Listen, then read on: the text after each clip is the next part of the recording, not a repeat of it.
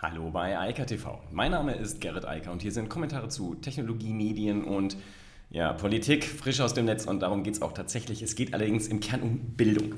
Ähm, einmal um das Thema der Schulen, also wie hier momentan Digitalisierung durchgeführt wird aufgrund der Pandemie.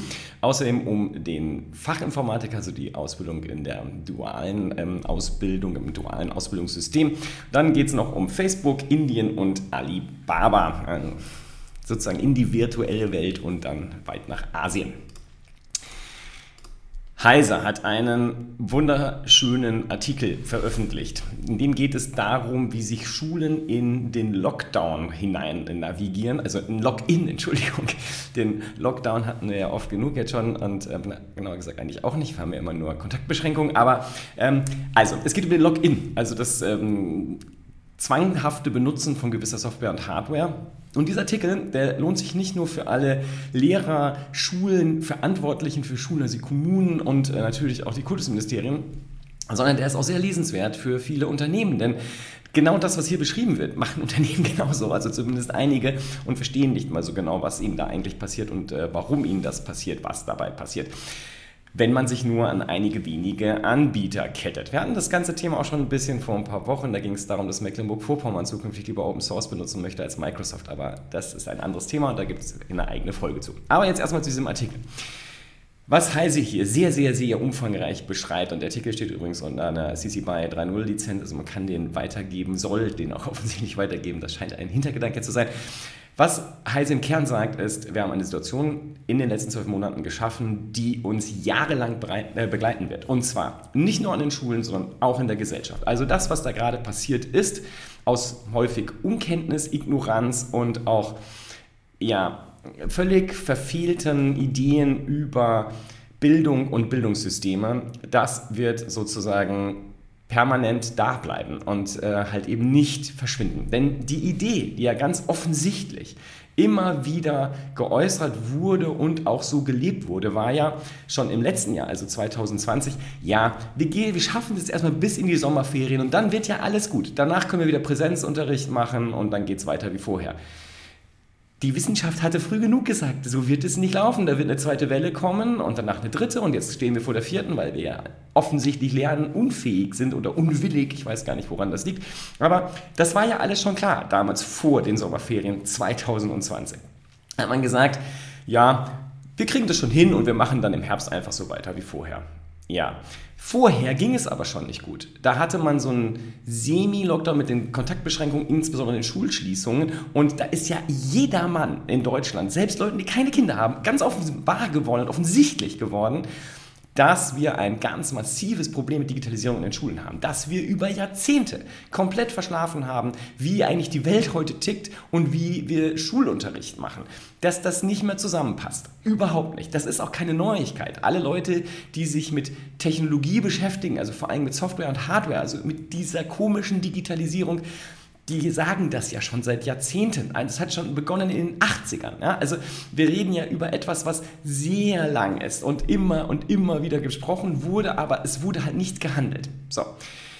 Jetzt kam die Pandemie und auf einmal musste gehandelt werden, denn es gibt ja in Deutschland eine Schulpflicht. Das bedeutet, Schüler müssen nicht nur zur Schule, sondern der Staat muss das natürlich dann auch machen. Also er muss die Kinder unterrichten. Also hatten sie gar keine Wahl und mussten in den Distanzunterricht gehen. Etwas, was in vielen anderen Ländern, zum Beispiel in den USA, ganz massiv in vielen asiatischen Ländern, längst zur Realität gehört. Denn erwiesenermaßen ist E-Learning viel effektiver als klassischer Frontalunterricht in so einer Klasse. Ja? Also das wissen wir ja auch schon seit Jahrzehnten, dass das, was an deutschen Schulen gemacht wird, ein Auslaufmodell ist. Das ist nicht so gut wie andere Formen des Lernens, insbesondere auch im Distanzlernen. Das heißt nicht, dass man das nur machen soll, aber eine Kombination aus E-Learning und der klassischen Bildung, das ist sozusagen das aktuell bekannte Optimum durch viele Studien belegt, in vielen Ländern, nur in Deutschland halt nie umgesetzt. Wir machen das so ein bisschen. Da gibt es dann so ähm, entweder Privatschulen oder ein paar so Leuchtturmprojekte, heißt das dann ja immer, aber für 99 Prozent der Schüler in Deutschland ist das so nicht. So, aber jetzt nochmal, jetzt kam die Pandemie und der Schulunterricht musste ja irgendwie weitergehen. Was haben die Schulen gemacht, beziehungsweise genauer gesagt nicht die Schulen, sondern die Verantwortlichen, also vor allem Kultusministerebene, Landesebene und halt auch dann darunter den nachfolgenden Behörden, die haben sich überlegt, ja, jetzt müssen wir irgendwie für so einen Überbrückungszeitraum, eine Brückentechnologie haben, wie wir jetzt da durchkommen, damit wir dann wieder in den Präsenzunterricht kommen. Also es gab nie die Idee, dass man vielleicht mal den anderen Ländern, der Majorität der vor allem westlichen Länder, die längst verstanden haben, dass das ein altes Auslaufmodell ist, mal folgen müssen und jetzt sagen müssen, okay, wir nehmen jetzt diese Chance wahr, Jetzt wird sie uns eh aufgezwungen, oktroyiert, wir können gar nichts äh, machen, deshalb müssen wir aber jetzt mal sinnvolle Weichen stellen. Nö. Die Idee war, wir überbrücken einen gewissen Zeitraum und danach können wir wieder so weitermachen wie vorher. Deshalb ist es dann ja auch egal, was wir tun. Ja, und mit dieser Idee ist man in den ersten, sozusagen, in die ersten Sommerferien schon reingegangen und hat nichts vorbereitet. Das war dann ja auch der Riesenaufschrei, der im Herbst kam, also nach den Sommerferien noch nicht im Herbst, aber nach dem Sommer 2020 kam, wo die Eltern gesagt haben, was habt ihr jetzt eigentlich gemacht? Wir hatten sechs Wochen Sommerferien, davor war auch schon lange Diskussion und warum wurde nichts getan? Da wurde natürlich was gemacht und was man gemacht hat, war den einfachsten Weg gehen, den schnellsten. Also, das hat man gesagt, okay, was ist das effektivste Tablet, was wir so verkaufen können, was auch nicht so schnell kaputt geht, wo die Schüler auch nichts machen können, also keinen Einfluss auf das System nehmen können. Richtig, das ist das iPad. Kann man auch gar nicht darüber diskutieren. Also das ist definitiv eine gute Technologie. Aber die ist halt auch sehr geschlossen. Und indem man die Dinger anschafft, sorgt man dafür, dass man da zukünftig sehr schwer wieder von runterkommt. Die nächste Sache war, ja, jetzt müssen wir ja auch irgendwie produktiv zusammenarbeiten können. Ja, dann nehmen wir doch Microsoft 365, Office 365. Das ist ja eh der Standard in der Wirtschaft. Lustig. Also, das hat man dann gemacht und hat also diese beiden vor allem eingekauft und auch ein paar, ein bisschen Hardware von Microsoft, das ist gelaufen. Und dann gab es noch so ein paar Sondersachen, aber eigentlich kann man sich das bei ganz vielen Schulen anschauen.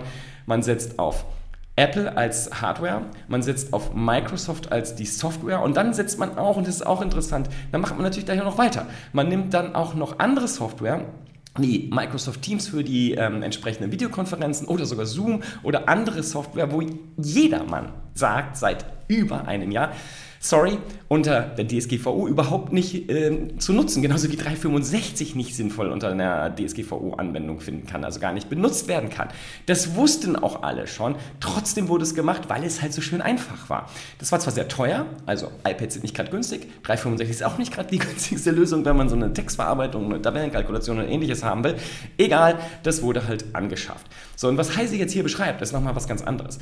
Diese Technologien sorgen ja viel stärker als zum Beispiel Schulbücher dafür, dass Menschen jetzt im Rahmen des Kontextes dieser Software lernen. Also die lernen, wie iOS funktioniert. Die lernen jetzt, wie 365 funktioniert. Nicht nur, was sie inhaltlich dort machen, sondern auch, wie diese Software funktioniert. Also der Login-Effekt ist hier ganz anders als im wirtschaftlichen Raum, wo ich jetzt sozusagen mich abhängig mache von einem Anbieter, sondern ich lehre das ja auch noch an Schüler. Also ich verstetige das in die Zukunft, auch über die, den Zeitraum der Schule hinaus. Denn das mache ich ja jetzt zum Standard und erkläre den Schülern auch, das ist ja das Beste. Bei Apple wurde ja auch also bei den iPads wurde auch besonders gerne dann damit geworben, ja, das ist ja auch eine coole Marke. Und natürlich haben viele Schüler gesagt, juhu, ich kriege jetzt ein Apple-Produkt, das ist ja viel besser als irgend so ein No-Name, ne, was auch immer Notebook, was dann halt zwar auch nur ein Bruchteil so viel kostet, aber das ist ja auch viel schicker. Alles klar und verständlich. Das war der einfache Weg.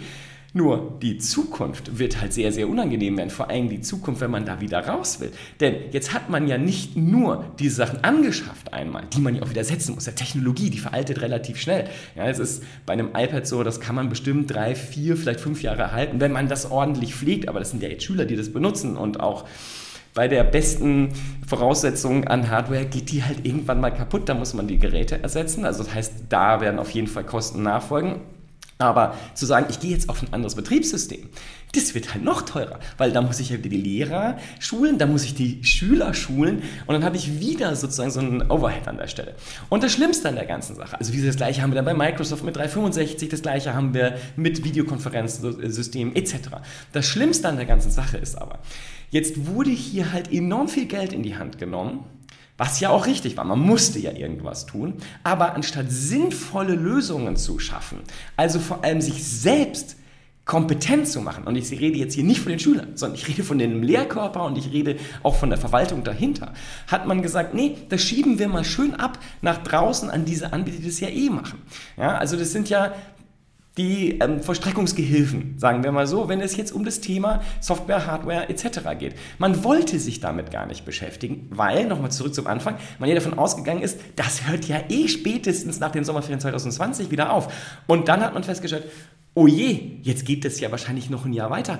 Diese komischen Menschen aus der Wissenschaft hatten leider recht. Die haben zwar schon frühzeitig prognostiziert, wir laufen ganz sicher in eine zweite, dritte Welle, vielleicht in eine vierte.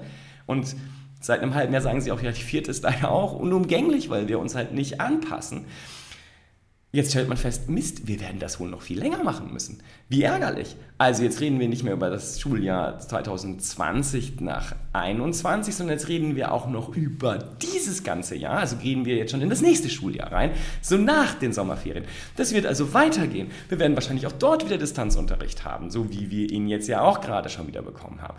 Und wir verstetigen das also jetzt auf einen Zeitraum mittlerweile von anderthalb Jahren dann, vielleicht zwei Jahre. Und Irgendwann werden dann die Leute kommen, so wie Mecklenburg-Vorpommern, und sagen, wir würden ganz gerne nicht mehr Microsoft-Software benutzen. Und wir würden jetzt gerne Open Source Software benutzen. Und wir hätten gerne unseren eigenen Server. Wir möchten das nicht in so einer Cloud haben. Wir möchten uns endlich wieder datenschutzkonform verhalten. Das machen wir nämlich momentan nicht. Weder mit 365 noch mit Microsoft Teams oder irgendwelcher anderer Software, die da eingesetzt wird. Jetzt wollen wir das. Und das wird fürchterlich teuer werden, wenn man es denn dann tut. Die Wahrheit wird sein, nee, die Verwaltung haben ja schon in den letzten Jahrzehnten bewiesen, dass sie es nicht schaffen, aus Microsoft äh, auf der Umarmung hinauszukommen. Und die Schulen werden das erst recht nicht schaffen. Die haben ja direkt vor Ort gar keine Handhabe dagegen. Das heißt, wir werden das jetzt für die Ewigkeit vermutlich so haben in der Situation. Jetzt muss ich sagen, ich bin ein großer Apple-Fan. Ähm, ich finde auch die Produkte gut. Die Frage ist nur, erzieht man damit oder lehrt man damit den Kindern und Jugendlichen etwas, was sie wirklich in Zukunft brauchen? Also, dass man in dem Unternehmen vielleicht später eine Apple-Systemumgebung hat alles gut. Vielleicht hat man auch eine Microsoft-Systemumgebung. Alles gut. Man könnte sagen, das ist ja richtig clever. Aber müssten Schüler nicht eigentlich lernen, wie sie selbst kompetent solche Entscheidungen treffen für Hardware, für Software und wie sie das zusammen machen, wie sie sich organisieren, wie sie interoperabel bleiben mit anderen, wie sie kompatibel bleiben mit anderen. Und Stattdessen machen wir sie jetzt, schließen wir sie auf zwei Systemanbieter primär ein und sagen, das ist jetzt die Welt und so sieht die in Zukunft aus.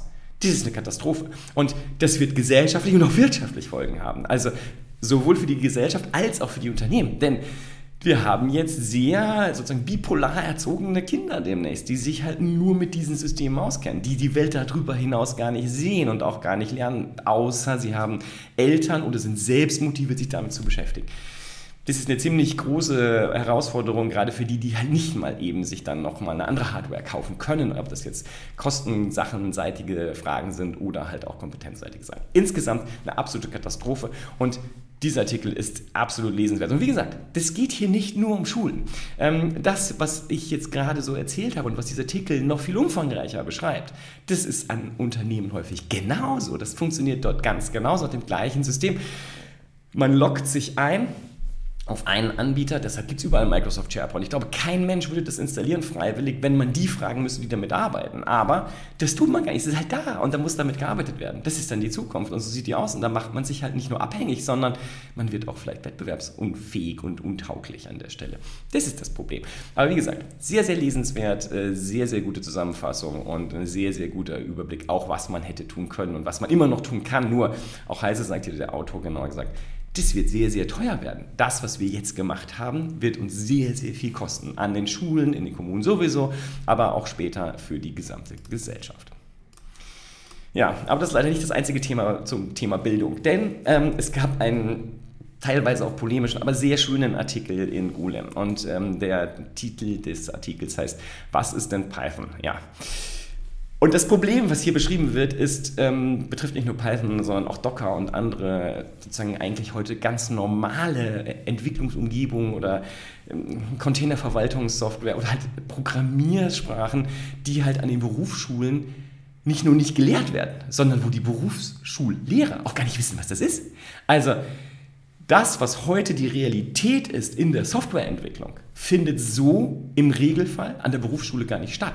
Und das berichtet nicht nur dieser Artikel, der das sehr schön, wie gesagt, teilweise auch polemisch nochmal aufarbeitet, sondern das berichten halt auch ganz viele Fachinformatiker und sagen, das ist schwierig, was man dort lernt. Dort wird halt Wissen vermittelt ähm, und auf einer Basis vermittelt, die zum Teil einfach obsolet ist. Also das ist sozusagen auch so ein Login-Effekt, wenn die Lehrkraft halt nur das Alte kennt, kann sie auch nur das Alte weitergeben. Gerade im Softwarebereich haben wir aber sehr dynamische Entwicklungsprozesse und die Jetzt kann man immer sich damit rausreden wollen und sagen, ja, aber strukturell ist das ja immer das Gleiche, egal welche Sprache man hat. Aber das ist halt nicht so. Das ist einfach nicht die Wahrheit. Und wenn wir gerade über das duale System reden, wo es ja darum geht, dass eine hohe Verbindung geschaffen werden soll zwischen dem, was in der Wirtschaft wirklich passiert und dem, was gelehrt wird, dann ist es halt gruselig, wenn dort alte Sachen benutzt werden, die zum Teil 20 oder 30 Jahre alt waren, damals als der Berufsschullehrer das dann irgendwann mal selbst gelernt hat. Das ist halt heute nicht mehr relevant. Und das ist halt nicht so wie beim Bäcker, obwohl ich glaube, dass das da auch nicht so ist. Aber anderes Thema. Das hier ist ein Problem und hier spiegelt sich letztlich auch nur wieder, dass wir dieses ganze Thema Digitalisierung in Deutschland einfach nicht ernst nehmen. Denn wenn wir das nicht an unseren Schulen in den Griff kriegen, natürlich auch an den Berufsschulen, wie soll das dann hinterher in den Unternehmen funktionieren? Das ist ja so absurd. Also wir verhalten uns immer noch an den Schulen und Berufsschulen, auch Hochschulen so, als würden wir in der Industriegesellschaft leben. Nur das tun wir nicht mehr. Und die Pandemie hat das jetzt nur noch mal hell erleuchtet und es sollte jetzt jeder verstanden haben, aber es passiert nichts. Und ganz im Gegenteil, wir treffen jetzt ad hoc auf einer ganz schlechten Wissensbasis und ohne Experten da einzubeziehen, Entscheidungen, die uns für die nächsten Jahre und Jahrzehnte weiterblocken. Also das ist einfach fürchterlich und katastrophal. Das ist sozusagen absolut verfehlte Netzpolitik. Hier müsste sich der Staat, also vor allem das gesamte Bildungskonglomerat und die Kultus, Kultusministerien dringend darum kümmern. Das ist schwierig. Also gerade auch hier dieser Bereich der Fachinformatiker, die ja einen ganz wesentlichen Anteil an dem haben, was da draußen so entwickelt wird hinter den Unternehmen. Das sind ja nicht alles Hochschulinformatiker, sondern halt eben auch Fachinformatiker. Das müsste dringend immer auf aktuellstem Stand sein. Natürlich auch mit der sinnvollen Hard- und Software für den Distanzunterricht. Ja? Also das ist dann das Problem davor. Aber man sieht hier immer wieder, hier werden einfach keine Weichen gestellt oder sie werden sogar einfach aus Faulheit falsch gestellt und wir halten dieses ganze System, was gar nicht mehr funktioniert, diese alte Industriegesellschaft, in der heute noch vielleicht 13 Prozent der Menschen überhaupt arbeiten, das versuchen wir an den Schulen aufrechtzuerhalten und uns damit für die Zukunft einfach unfähig zu machen und untauglich. Das ist ein mega großes Problem und es geht einfach nicht weg. Und ich sehe auch äh, gar nicht, ich bin da sehr bei Heise, ich sehe gar nicht, wie man das jetzt ändern soll. Weil das, was jetzt gerade im letzten Jahr gemacht wurde, das hält uns mindestens die nächsten fünf oder vielleicht sogar zehn Jahre weiter auf. Das ist einfach katastrophal. Und ja, es hilft auch, glaube ich, gar nicht mehr darüber zu reden. So, anderes Thema. Das ist ein interessanter Artikel, ähm, aber in zweifacher Hinsicht. Äh, die Universität von Southern California, USCA ist das dann, glaube ich, die hat festgestellt, ja, der Facebook-Algorithmus, und zwar gerade der, der die Werbeausstrahlung macht, der hat einen Bias, und zwar einen Gender-Bias. Wen wundert das? Natürlich hat er den. Also, das, was hier festgestellt wurde, haben wir ja schon ganz oft festgestellt. Jetzt ist es hier nur noch mal ganz deutlich festgemacht worden an dem Thema Joblistings. Also, man sieht, dass gewisse Anzeigen für gewisse Job-Offerings, also die Angebote für offene Stellen halt nicht an Frauen zum Beispiel ausgestrahlt werden oder nicht an Männern.